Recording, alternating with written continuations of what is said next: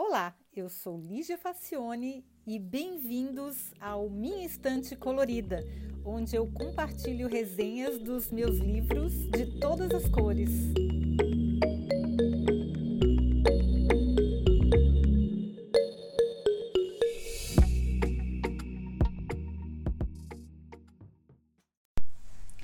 Olá, eu já tinha ouvido falar em Torto Arado, de Itamar Vieira Júnior, em vários lugares. A obra ganhou prêmios e o autor, geógrafo do INCRA e doutor pela Universidade Federal da Bahia em estudos étnicos e africanos, tornou-se uma celebridade no mundo literário. É que ele conseguiu o feito de ter vendido mais de 100 mil exemplares em um livro de ficção, coisa raríssima em terras brasileiras. Eu estava namorando de longe, mas na minha rápida visita ao Brasil em outubro, eu só passei por livrarias de aeroportos. E lá só tinha autoajuda ensinando como ficar rico bem rápido e também alguns livros técnicos traduzidos. Aquele, aquela literatura de aeroporto, né? Gestão, é, liderança, esse tipo de coisa. Bom, literatura brasileira mesmo eu não achei. E nem mesmo o último do Chico Buarque que eu estava curiosa. Enfim, foi quando participei na volta depois, né, do Brimpex, que é o encontro das brasileiras empreendedoras no exterior em Hamburgo, no mês de novembro. E lá encontrei a Valéria Jansen, do Clube do Livro de München. Não é München, é Münster. a moça traz livros brasileiros para cá, ela tem uma livraria, e na mesa de exposição eu encontrei essa joia. Aí não pude deixar de comprar, né?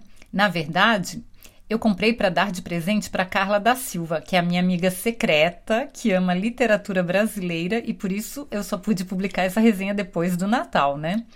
Eu quase nunca dou um livro de presente sem tê-lo lido antes, que é, eu acho que é o mínimo que eu posso fazer, controle de qualidade. Pois é, por isso que agora a resenha veio depois do Natal. A obra é um soco no estômago necessário mas dado com muita poesia, se é que isso é possível. É daquelas histórias que a gente lê e fica por dias pensando por que, que o mundo é assim tão injusto e cruel. E por que nós participamos disso, mesmo que de maneira passiva. Pois é, vamos então à história. Tudo começa com Bibiana narrando uma cena da infância, numa fazenda onde a sua família morava.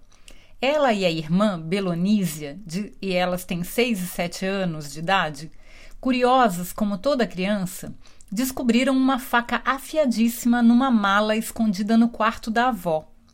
Colocaram a faca na boca, porque crianças fazem isso, né? E quando a mãe viu, a Bibiana tinha cortado fora um pedaço da língua e Belonísia tinha feito um belo corte na sua. A Bibiana ficou então muda pelo resto da vida e sua ligação com a irmã, que passou a ser a sua voz para o mundo, ficou ainda mais estreita. O tempo vai passando e vamos conhecendo melhor a história da família e da faca. E o que mais choca é o realismo. Poderia ser uma história de qualquer família que a gente conhece. Bibiana e Belonísia são descendentes de pessoas escravizadas. Mais tarde, seu primo Severo Rapaz curioso e inconformado esclarece melhor as coisas. É que logo depois da abolição da escravatura no Brasil, os senhores de engenho foram obrigados a libertar os escravos. Mas eles continuavam precisando de mão de obra para tocar as fazendas e não estavam dispostos a pagar pelo trabalho. A solução encontrada foi oferecer um pedaço de terra para as famílias construírem casas de barro que se desmanchavam com o tempo, não podia ser de alvenaria, já que tinha que ficar claro que eles não eram os donos da propriedade. E em troca desse pedaço de chão onde eles pudessem montar uma casa de barro, eles trabalhariam de domingo a domingo no campo, sem direito a nenhum tipo de pagamento. Gente, é, é a escravidão que continua, não tem diferença nenhuma, né? Como não tinham dinheiro a, a, os, as famílias elas não ganhavam nenhum salário, não tinham dinheiro, direito a nada e elas trabalhavam de domingo a domingo. O acordo é que eles poderiam ter hortas nos quintais e animais para comer, porque eles não tinham nem como comer, porque eles trabalhavam de graça, era só em troca do espaço para construir a, a, a casa. Só que justamente em épocas de estiagem, os donos da terra se sentiam à vontade para confiscar o produto das plantações caseiras. Nossa, é muita crueldade. Não, não tem nem palavras. Ou seja, a escravidão continuava da mesma maneira. Eles tinham liberdade, entre aspas, para ir embora. Mas ir para onde? Eles tinham que ir a pé para a cidade para vender o excedente da produção doméstica e ter uns trocados para poder comprar roupas e utensílios.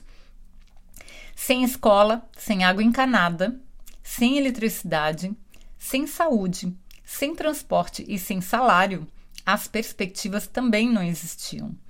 Os imigrantes europeus, quando vieram, foi dado apoio e respeito, terras, ferramentas ou algum tipo, mesmo que pequeno, de ajuda. Eles, os imigrantes europeus, que, é, e alguns dos meus antepassados, inclusive, eles tiveram ajuda, eles trabalharam muito, eles tiveram que viajar de navio, foi bem difícil, mas eles tinham respeito.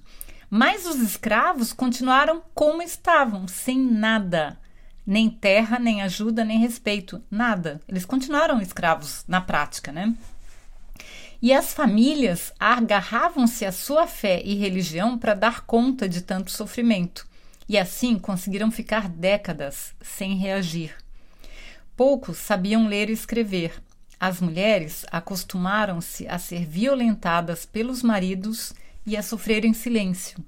Nesse cenário, as histórias das duas irmãs se desenvolvem, parte contada por Bibiana, parte contada por Belonísia parte contada pelo pai delas, o Zeca Chapéu Grande, e no final, até uma encantada, como eles chamavam os espíritos da religião que praticavam, conta uma parte. Tem um quê de mágico, surreal e poético na narrativa, muito bem construída. Eu achei muito interessante porque os narradores são analfabetos, mas eles contam a história de maneira culta e com palavras bem escolhidas, o que eu interpreto como um sinal de respeito pelos personagens. E uma coisa muito triste é a gente pensar quantas Bibianas, Belonísias, Severos, Zecas Chapéus Grandes e mais tantos personagens vivem por aí até hoje. O Brasil foi construído sobre uma base escravagista que alguns ainda teimam em sustentar o que penso ser a maior causa da desigualdade e do racismo que matam indiscriminadamente os descendentes dos escravizados, seja diretamente pelas mãos da polícia, seja negando-lhes um futuro digno. Tanta riqueza, tanta fartura e tão mal distribuída. Não é coincidência, não é porque Deus quer, é um projeto. Sempre foi. Belo, triste, mas necessário eu espero que a Carla goste. Obrigada, gente. Eu espero que vocês gostem também. E é triste, mas é uma coisa, é uma parte da nossa história que a gente precisa conhecer, porque ainda não acabou. E eu espero vocês no próximo episódio. Até a próxima!